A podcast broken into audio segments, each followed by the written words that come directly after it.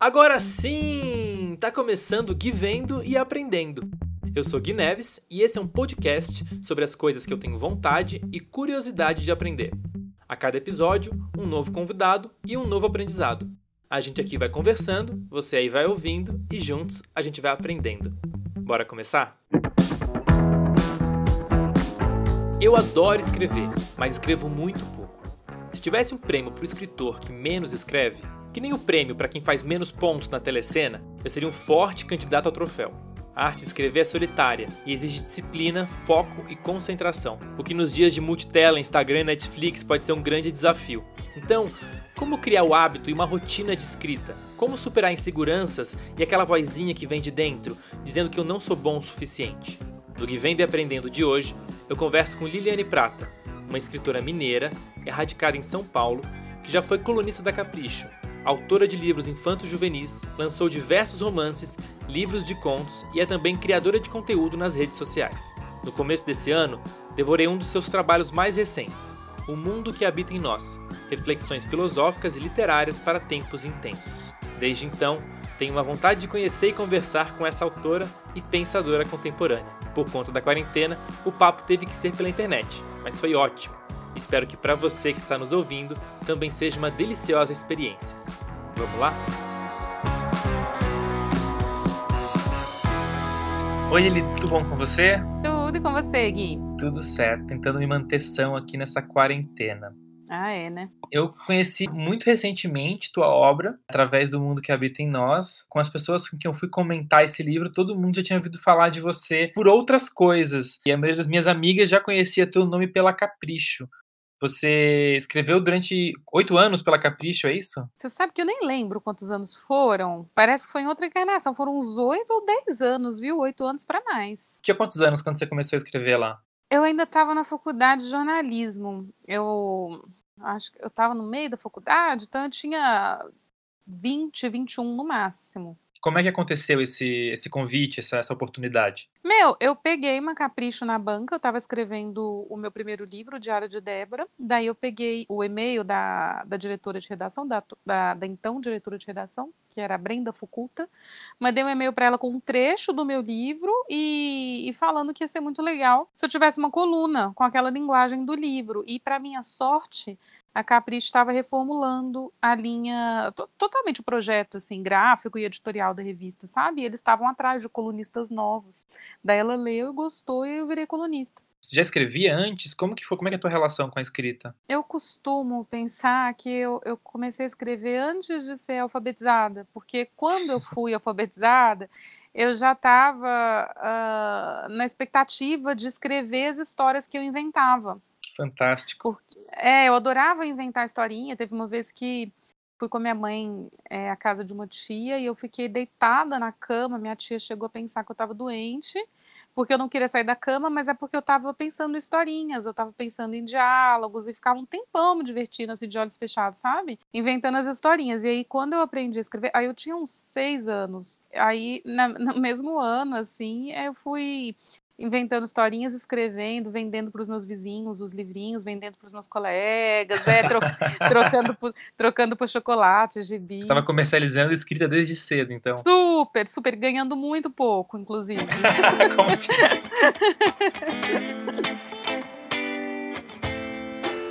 Você sempre escreveu? Sempre uma coisa que você sempre fez como hábito? Costumo falar que a minha, a minha, relação com a escrita é uma relação assim de amor, mas é, eu amo a escrita como eu amo o meu fígado. Não é que eu fico pensando nisso, sabe? É, se falhar, faria uma falta danada. Tem que ficar aqui, entendeu? Sim. Mas eu não acordo e fico, ai, que delícia escrever, que coisa boa. É algo que é, é muito natural, assim, sabe? É estranho você pensar que a palavra é natural, né? Porque a palavra a gente aprende. Mas como é algo que eu faço desde muito cedo e eu tô, assim, se eu tô, por exemplo, angustiada, a primeira coisa que eu faço é pegar meu diário, sabe? Sim. Aí se eu, se eu tenho uma boa ideia, se eu considero uma boa ideia, se a ideia fica batendo aqui dentro, então eu vou direto abrir o computador para transformar numa história. tem algo que é muito natural para mim. Tem coisas que você escreve à mão e tem coisas que você escreve no computador. Geralmente eu escrevo à mão só o meu diário e as ideias. Então eu tô falando com você, apareceu uma ideia, eu tô sempre com o um bloquinho do lado. Daí eu anoto, mas os livros mesmo eu escrevo no computador. Não gosto de escrever à mão, não. Você lê esses, esses diários depois, essas questões depois? Leio, eu escrevo o diário desde os 11 anos. Então, é, vira e mexe eu volto. Volto Você alguma parte assim e leio. É, sim, é um, é um hobby. Que é material para os livros, né? Principalmente para os infantos juvenis, deve ter sido material para você, né? Sem dúvida, no Débora eu usei bastante e no que eu escrevi no ano passado, ainda não publiquei e vou sentar para revisar nos próximos meses, espero. Uhum. É, eu usei bastante meus diários de adulta já, sabe? Uhum. Eu mudei, eu tenho, tem, tem coisas que aconteceram ali que são puramente fictícias, mas rolou uma volta a algumas experiências que eu, que eu nem lembrava. Como é que funciona uma rotina de escritora? Em que momento que você para para escrever? Se é que existe esse momento? O que eu gosto de escrever mesmo, se eu, se eu puder, no dia que eu posso escolher, assim, é antes do almoço. Então, se a minha filha está aqui em casa, assim que ela vai para a escola, eu faço um chazinho e vou pro computador. E, e aí, se ela não tá, aí, é, aí eu, se eu tiver vontade de sentar no computador antes, aí eu vou e sento, mas geralmente é perto do almoço, sabe? Mesmo se eu tiver acordado quatro da manhã, eu costumo sentar no computador para escrever umas 11, assim, 11 e meia. E aí eu vou até umas duas, três. O meu dia comum é assim. E como é que é esse processo? Você sentou no computador, você tem, você tem uma organização interna, você tem... Você sabe o que você tem que fazer, você olha para aquela página em branco, entra em desespero, como é que funciona? Então, eu sempre sei o que eu tenho que fazer na história, porque quando eu estou escrevendo um romance, por exemplo, agora eu estou, antes de revisar esse meu romance que eu escrevi, eu estou escrevendo um. Então, eu quero terminar de escrever esse que eu estou escrevendo. E aí eu faço um esboço antes. Então, já tem um esboço lá que são notas. No computador, eu abro duas janelas: a janela com as notas e a janela do arquivo que eu estou escrevendo. E toda vez que eu acabo de escrever, então hoje eu acabei de escrever, aí eu escrevo para mim o que, que é que eu vou escrever no dia seguinte, da onde eu vou começar. Não tenho muito isso, não, de abrir e ficar perdida, sabe? Você acredita em bloqueio? Existe bloqueio? Assim, eu tenho muitas ideias. Eu acho que a, uma dificuldade que eu tenho está mais ligada a qual ideia da vida naquele momento, sabe? Porque, por exemplo, eu estou escrevendo esse livro agora, que é um romance breve, e eu estou com muita vontade de pegar o meu romance para revisar. Esse que eu escrevi no ano passado, que é um romance que vai me dar bastante trabalho, ele tem quase 600 páginas, sabe? Eu tô com saudade dele. Aí, então, eu fico assim, meu, não, vamos terminar esse primeiro, já tá escrevendo, ele tá super fluindo, porque outra possibilidade seria escrever os dois de uma vez também, não tem problema. Eu tenho vários amigos que escrevem mais de um livro ao mesmo tempo. Eu já escrevi O Ela Queria Amar, Mas Estava Armada, Um Mundo que Habita em Nós. E um livro que eu escrevi junto com esses, mas ainda não publiquei, ainda está inédito. Teve uma hora no processo que eu estava escrevendo tudo ao mesmo tempo. Tomava café, daí me dedicava um pouco ao mundo. Aí eu almoçava, me dedicava um pouco a ela, né? Porque eu estava falando da rotina que eu gosto de escrever umas 11, mas Varia, né? Às vezes vai até sete da noite, às vezes até, vai até duas, né? Depende. E cada um tava em uma fase. Então, um eu tava revisando, o outro tava começando a escrever, sabe? Tem algo de caótico, né? No, no processo. Mas eu não, não sofro muito com bloqueio, não. É mais uma questão de o que, que eu quero escrever agora, aonde eu vou colocar minha, minha atenção, sabe? O processo costuma fluir para você? Costuma. Caoticamente, mas flui. flui sim. Quando você tem uma ideia, você traz ela para uma nota, e essa nota vai virar alguma coisa, você já tem uma clareza do meio, da saída, da, da forma do que é aquele conteúdo, ou você dá um tempo para digerir isso, para ver o que, que você vai transformar aquela ideia? Então, às vezes sim, às vezes não. Às vezes a ideia vem muito acabadinha, e às vezes ela vem muito vaga. O que eu, o que eu costumo fazer é assim: eu tenho um, um monte de bloco, né? Mas eu tenho esse caderninho agora, eu, eu deixo sempre uma caneta perto dele, uma caneta dentro dele, aquela caneta com quatro cores, aquela bique, sabe? Sei. Porque se eu tenho uma ideia para vídeo, aí eu escrevo vídeo de uma cor, aí eu coloco lá preto. Uhum. Aí se eu tenho ideia pro livro que eu tô escrevendo, aí eu coloco livro, aí eu coloco azul, sabe? Sei. Aí pro outro, pro Instagram, aí eu coloco rosa. Aí eu vou alternando assim, mas às vezes uma muda, sabe? Era para um post pro Insta e acaba virando vídeo. Às vezes eu tenho uma ideia pro livro que eu tô escrevendo, aí quando eu levo pra página, eu não gosto mais. Né? Aquela ideia foi linda, como uma borboleta, durou um dia, sabe? Você se relaciona produzindo conteúdo para internet, né? Você for produzindo conteúdo para Instagram, para uhum. YouTube também, né? Como que a velocidade da internet, que está sempre pedindo para que você entregue o tempo todo, esteja produzindo e já entregando, como que isso te afeta, se te afeta na, na tua escrita? Que normalmente tem um, um tempo de fazer um primeiro tratamento, depois reler, revisar, enfim. Como é que funciona? Não, total. É, é bem como você está falando, né? são tempos diferentes. Você vê, você pega o Ela, que Amar, Mas Estava Amada, eu fiquei quase um ano e meio escrevendo. Todo o processo é mais lento, né? É, às vezes você acha uma editora rapidinho, combina com o editor rapidinho, outras vezes pode demorar para encontrar um editor, às vezes o processo de edição é mais rápido, às vezes mais demorado, mas de qualquer forma, só o processo de escrita já é mais lento, né? Já é mais demorado.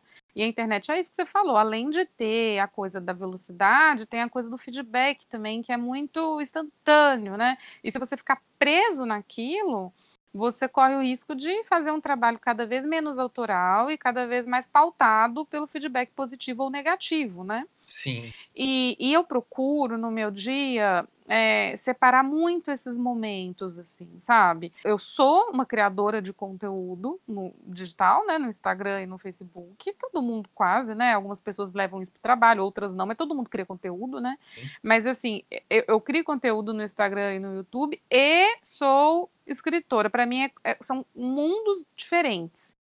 É, eu não, não gosto da ideia de contaminar o mundo da escrita com ansiedade, por exemplo. Sabe? Mas acontece? Antes de ter um canal, acontecia bastante. Eu escrevia e eu percebia que eu estava o processo estava sendo um pouco contaminado pela ansiedade. Ai, meu Deus, quando que eu vou publicar esse livro? Ah, e o canal, ele me deu justamente uma válvula de escape para isso, porque eu posto um vídeo, já tem comentário, e eu, eu gosto de socializar, sabe? Sim. Eu gosto de falar com os leitores, com os seguidores, daí eu respondo, daí eu vou.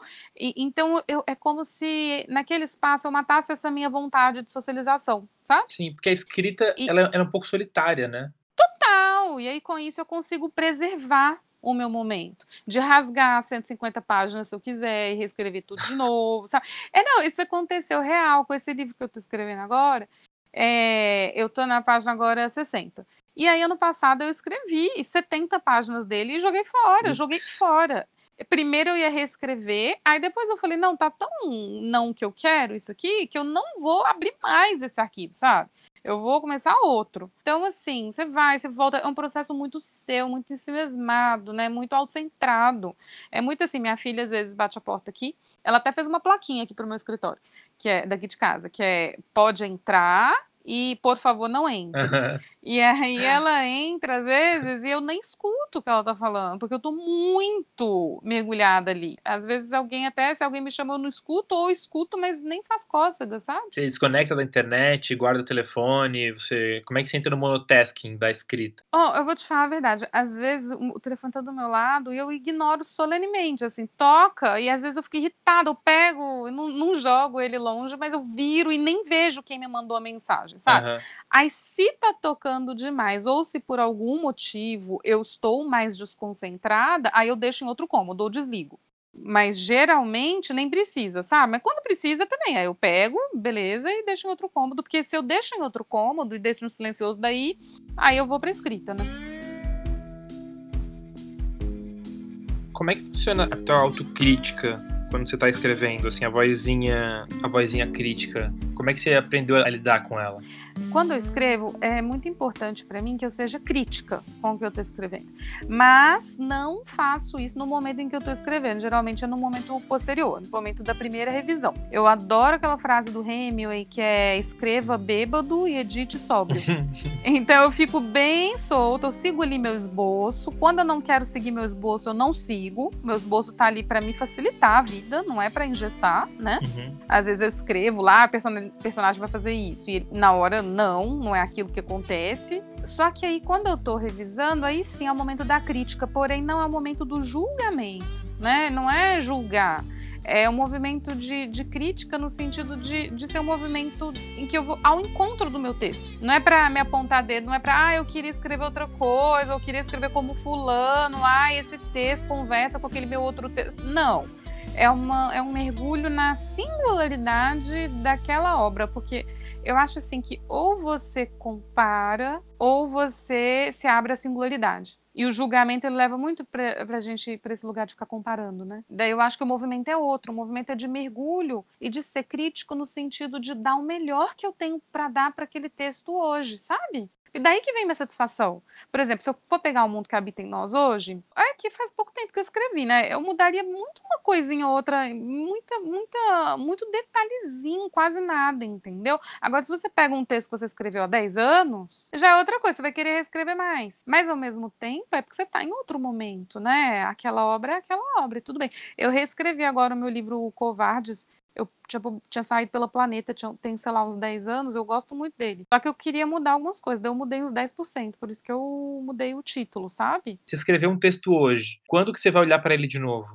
O segundo tratamento, né? A primeira vez que você revisita o texto depois que você escreve ele. Ó, se for um romance, eu gosto de deixar bem quietinho.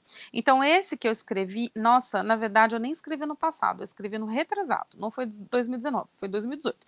Eu escrevi em 2018, esse que tá com quase 600 páginas, e não peguei nele mais. Então, eu só vou pegar agora, terminando esse. Então, ele ficou mais de um ano me esperando. Mas depende. O Ela Queria Amar, Mas Estava Armado, como eu já tinha é, combinado com o editor e tal, aí eu deixei ele quietinho menos tempo, eu deixei um mês um, um, ou dois meses. Agora, se é uma crônica, por exemplo, quando eu era colunista da Capricho, eu deixava um dia, um ou dois dias, já estava de bom tamanho. É uma crônica, um texto mais uh, despretensioso e é muito mais curto, né? Quantas vezes você revisita um texto até você sentir que é isso? Putz, depende muito. O Sem Rumo foi o livro que eu mais revisitei até hoje, esse que virou Covardes. Faltou uma revisitada, né? Daí, eu, daí eu, eu escrevi. Mas eu fiquei quase cinco anos escrevendo porque é um livro que se passa nos anos 80, então eu tive que fazer muita pesquisa. É um livro que é protagonista é muito diferente de mim, é um protagonista que é homem, ele tem questões com sexualidade que eu não tenho, sabe? Não que eu saiba, né? só, se estiverem muito inconscientes, assim, não que eu saiba. Mas assim, é, ele é muito diferente de mim, tem questões que eu não tenho, se passa em outro tempo. Então ele foi. E, e ele é um livro que tem muito enredo, né? É, muito enredo. Tá? Tem uma trama muito. É de tri, um thriller psicológico, sabe? Então eu voltei nele, eu fiquei escrevendo e reescrevendo por cinco anos. Foi engraçado porque quando eu estava reescrevendo uma vez, eu estava casada na época com o pai da minha filha, e ele até ficava tirando sarro, porque às vezes eu não tinha nada para fazer, tipo, ele estava vendo um filme que eu não queria ver, daí eu pegava o computador e ficava lendo uma página de novo, sabe? Virou um hobby, assim. E também estava sem editora, então eu podia ficar mastigando ele. Aí depois, quando eu fechei com a Planeta, aí tem uma hora que você tem que decidir, né? Não vai ou não tem vai? Tem que entregar, né? É, exato. Vai ou não vai, chega.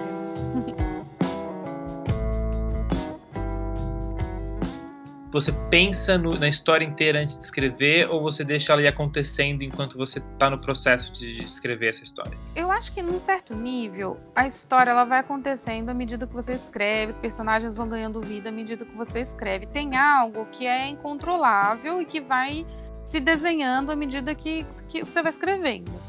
É, eu no meu esboço, eu sempre faço esboço para escrever romance é, conto nem sempre, mas romance sim, no meu esboço eu, eu levo isso em conta. Então no, no esboço eu coloco só o eixo da história e se é uma história mais intrincada, por exemplo, o meu livro juvenil, O Novo Mundo de Muriel, foi um dos meus esboços mais completos. Foram umas 30 páginas de Word, ou 20 páginas, entre 20 e 30, assim, porque eu escrevi o eixo, mas eu também escrevia trechos que me vinham à cabeça, detalhes dos personagens, de construção de personagens, sabe? Mas, de novo, não é como algo para me engessar, porque eu, por exemplo, eu posso escrever um final ali no meu esboço, na escaleta que eu chamo, eu posso escrever um final ali, e aí eu tô escrevendo o livro e mudo o final. É, aquilo é para facilitar minha vida, é para me organizar, sabe? Quando você escreve, você tá pensando em alguém? Você tá escrevendo para alguém? Um público-alvo? Não, o editor faz isso, né? Eu não faço muito, não. Não, quando eu tô escrevendo, eu busco deixar o momento mais livre possível, sabe? Mais, mais assim, ah, eu posso escrever o que eu quiser, não fico, me julga. Por exemplo, o Sem Rumo, depois que você publica, às vezes você entra numas, né? O Covardes eu soltei agora, é, na Amazon. E aí, no começo, até rolou uma, meio que uma preocupação, porque eu falei, nossa, e as pessoas que me conhecem do mundo que habita em nós? E do Ela Queria Amar, mas estava armado, de repente vão ler Covardes, tem uma cena de orgia lá no Covardes, é. sabe? que a minha, mãe, a minha mãe, por exemplo, ela leu, ela parou de ler, ela considera, palavras dela, super vulgar, sabe? Ela falou, meu Deus. me passou pela cabeça isso, mas foi uma preocupação muito rápida. Assim, eu falei, meu, no fundo, Gui, eu escrevo o que eu quiser, lê quem quer, publica quem quer, uhum. né? Não costumo ter muito isso, não. E as minhas, as minhas ambições literárias, elas são mais no sentido assim, de um, proteger, preservar meu momento de criação, não ficar criando, ai meu Deus, quantos likes vai ter? Não é Instagram, meu processo de autora não é Instagram, não é Instagrammer, sabe? Uhum. Não é Instagramável, é outra coisa. Não é a curtida que te dá o prazer, né? Não é, porque no Instagram eu tenho esse prazer sim. Se um post meu performa melhor e, e por exemplo, se eu tô, ganhei seguidores, é, às vezes eu até olho, eu falo, olha, eu posso explorar esse tema, pode virar, eu faço isso. Mas nos livros não é muito mais livre, ainda mais no mundo de hoje, né, que a gente tem tanto isso de querer, né, aprovação do outro, que eu falo muito no mundo que habita em nós, né, a gente está muito nesse lugar, muito levado para esse lugar, né, e a outra coisa que eu quero é pagar meus boletos, sabe? Uhum. Então, tirando isso, eu não me preocupo muito não, para ser bem franca. Você falou de ambição, tem algum lugar na escrita que você ainda não foi e que você quer ir e talvez não tenha ido porque você acha que não está no momento, ou que não está pronta, ou que não chegou numa maturidade, ou enfim, tem algum. Tem, você tem ambições na escrita que você ainda não, não se deu oportunidade? Oh, é, é muito interessante essa pergunta. Quando eu escrevi o Covardes, eu tive a ideia quando eu tinha 21 anos. E eu anotei a ideia, 21, 22. Aí eu anotei a ideia e falei: eu não sou capaz de escrever esse livro agora. E aí eu fui escrever só quando eu tinha uns 27. Então, eu guardei a ideia por seis anos porque eu me achei incompetente, mas eu era, né? Eu não, não ia conseguir e eu percebi isso. Então, tem isso. Mas tem outra coisa também de aquela, aquela coisa que talvez seja um pouco fantasiosa, de querer escrever o livro da sua vida, sabe? É, de sentir que você ainda não escreveu o livro da sua vida. Eu sinto isso. Sério? Os livros, sim, os livros que mais me trouxeram, assim, uma satisfação no sentido de, puxa, isso tá bem próximo do que eu queria ter escrito. São O Mundo que Habita em Nós e o Ela Queria Amar, Mas Estava Armada. E o Covardes, por isso que eu reescrevi. São esses três. O Diário de Débora é um livro que está muito distante da minha vida hoje, mas eu senti isso na época também. É um livro extremamente despretensioso, um livro adolescente, é, mas adolescente, assim, não só na idade no, do, do, da personagem, mas na despretensão mesmo da coisa, sabe? É um livro de puro entretenimento um livro que ficou na lista dos mais vendidos por um tempo, é um livro bem comercial, e, e ele é um livro que eu acho muito, que é muito bem resolvido. Eu senti isso, essa satisfação que eu tô falando, sabe? Quando Sim. eu escrevi. Porque eu escrevi aquilo que eu tinha para escrever para aquele livro. Não que naquela época eu fosse capaz de escrever algo muito diferente. Agora, tem uns livros meus que eu acho que eu não consegui. Então, que eu nem gosto deles por causa disso, mas também não fico pensando muito nisso, sabe? Mas eu tenho essa sensação de, ah, e, e aí, quando vai vir o livro da minha vida, né? E eu eu desconfio que seja esse romanção e esse romance que eu estou escrevendo agora. Talvez tenha um lado nosso que sempre acha que é o que a gente está escrevendo agora, sempre né? próximo, né? É, sempre o próximo, nunca acaba o processo.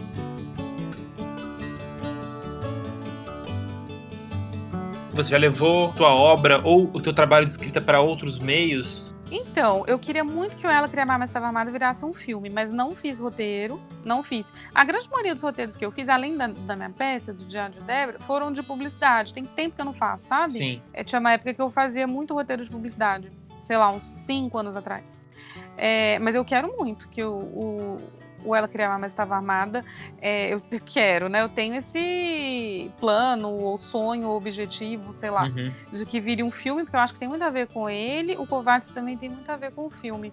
O Ela Queria Amar, mas estava armada seria um filme em sketches, assim, tipo Relato Selvagem, Sei, sabe? Que maravilhoso. Só que, é, só que com a temática do ela, né? Da nossa dificuldade de amar. E tem várias histórias ali que eu acho que são muito filmáveis. Além das adaptações, você pensa ou, ou de alguma forma as tuas ideias chegam aí pensando em se concretizar em outras mídias, em virar roteiro, em virar peça, em virar série? Isso acontece? Então, eu quero. Tem uma peça que eu escrevi, ela estava meio parada. Eu escrevi faz uns 10 anos, daí eu peguei essa peça recentemente, que é uma adaptação do Consolação da Filosofia, que é um texto do, do Boécio um orador romano, que é muito demais o texto, eu fiz essa adaptação. Mas confesso que, assim, eu tenho, eu, eu, tenho estado bem concentrada no meu processo de escrita. Eu vou te falar uma coisa que é bem, vai soar bem preguiçosa, assim, mas meu sonho dourado seria que alguém chegasse e falar assim, ah, vou adaptar, sabe? Porque uhum. eu tô. Eu, eu, eu, o meu tesão agora tá em escrever a ficção, a prosa, os livros, sabe? Sim. E eu tô cheia de ideia. Então, quando eu terminar de escrever esses, eu já tenho um que eu quero escrever. Então, tô escrevendo um, vou revisar um que eu escrevi e já ser o próximo. Então, não tem tempo, sabe? Ah, e, e, da minha experiência de roteiro, também tem um roteiro que eu escrevi de uma, uma série no Multishow, que eu escrevi com mais cinco roteiristas, que foi a minha, a minha única experiência de roteiro de ficção em sala de roteiro, sabe? Sim. Foi legal fazer sala Mas de é, roteiro? Foi muito divertido. Foi muito cansativo também, porque na época eu trabalhava na revista Cláudia, então você imagina, eu trabalhava nove horas por dia, Nossa. aí chegava em casa, é, comia na frente do computador e sentava para escrever minha parte, então era, foi muito cansativo. Então eu lembro dessa, dessa desse, desse, desse, trabalho com muito cansaço. Assim. É uma diferença muito grande, assim, do trabalho de um roteirista de sala de roteiro, né, que é um trabalho bastante coletivo e de político, né, de troca de ideias, uhum. de convencimento de ideias, Total. E do escritor que senta na sua solitude ali e cria o seu imaginário. Totalmente. Total. Mas você sente falta, se interessaria e, e ou para você já tá certo assim que o teu caminho é mais do caminho da, do escritor? Ó, oh, vou te falar que se tiver, por exemplo, se eu adaptar o ela, se alguém escrever, eu vou te falar aqui que seria de novo sonho dourado, né? É, alguém adapta e eu, se tiver sala de roteiro, eu estou, sabe? Eu, eu, vai ser muito legal. Mas é isso que você falou. São processos bem diferentes, mas a sala de roteiro é muito divertido, né? Porque você está trocando ideias, está falando com pessoas. Eu me acho uma pessoa bem introspectiva e bem sociável, uma introspectiva bem sociável, sabe? Porque eu gosto.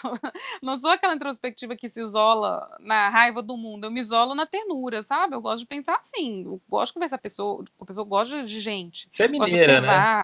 Sou mineira, gosto de fazer é. um bolo, gosto de fazer um café, gosto de escutar. Eu achei esse, essa experiência na sala de roteiro divertidíssima. E tem uma coisa também que é mais eu não vou dizer que, é, que não, é, que seja mais fácil, mas é mais conveniente comparando com o trabalho do escritor, porque quando eu sentava para escrever, já tinham sido tomadas várias Sim. decisões ali, sabe?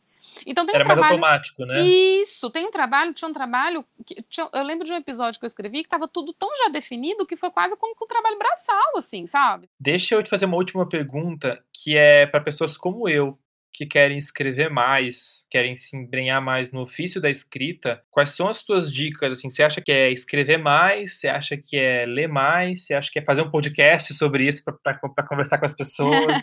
o que, que você recomenda fazer? Tudo isso que você falou, acho que ajuda. Eu acho que é observar, sem dúvida, é uma matéria-prima para o escritor. Observar, não ficar só de fone de ouvido, sabe? Ouvir o que as pessoas estão falando aí quando passar a pandemia, né? Ouvir no metrô, ouvir no, no ônibus. É, se interessar pela vida. São dois movimentos, né? Tem o movimento de fora do mundo, de ouvir, de trocar, e tem o movimento de dentro, né? Essa criação que se beneficia tanto da circunspecção. E também tem isso da, da leitura. Só que, assim, eu, eu acho que a gente ganha muito quando a gente escreve tipo, ao fazer leituras bem atentas. Porque não é que a leitura vai entrar na gente como osmose, né? A gente vai aprender recursos, assim, que os outros autores usam e que a gente vai aprendendo a usar. Então, tem um livro que eu sempre indico, que se chama Para Ler como um Escritor, da Francine Prose, que ela mostra ali vários elementos para a gente prestar atenção na leitura.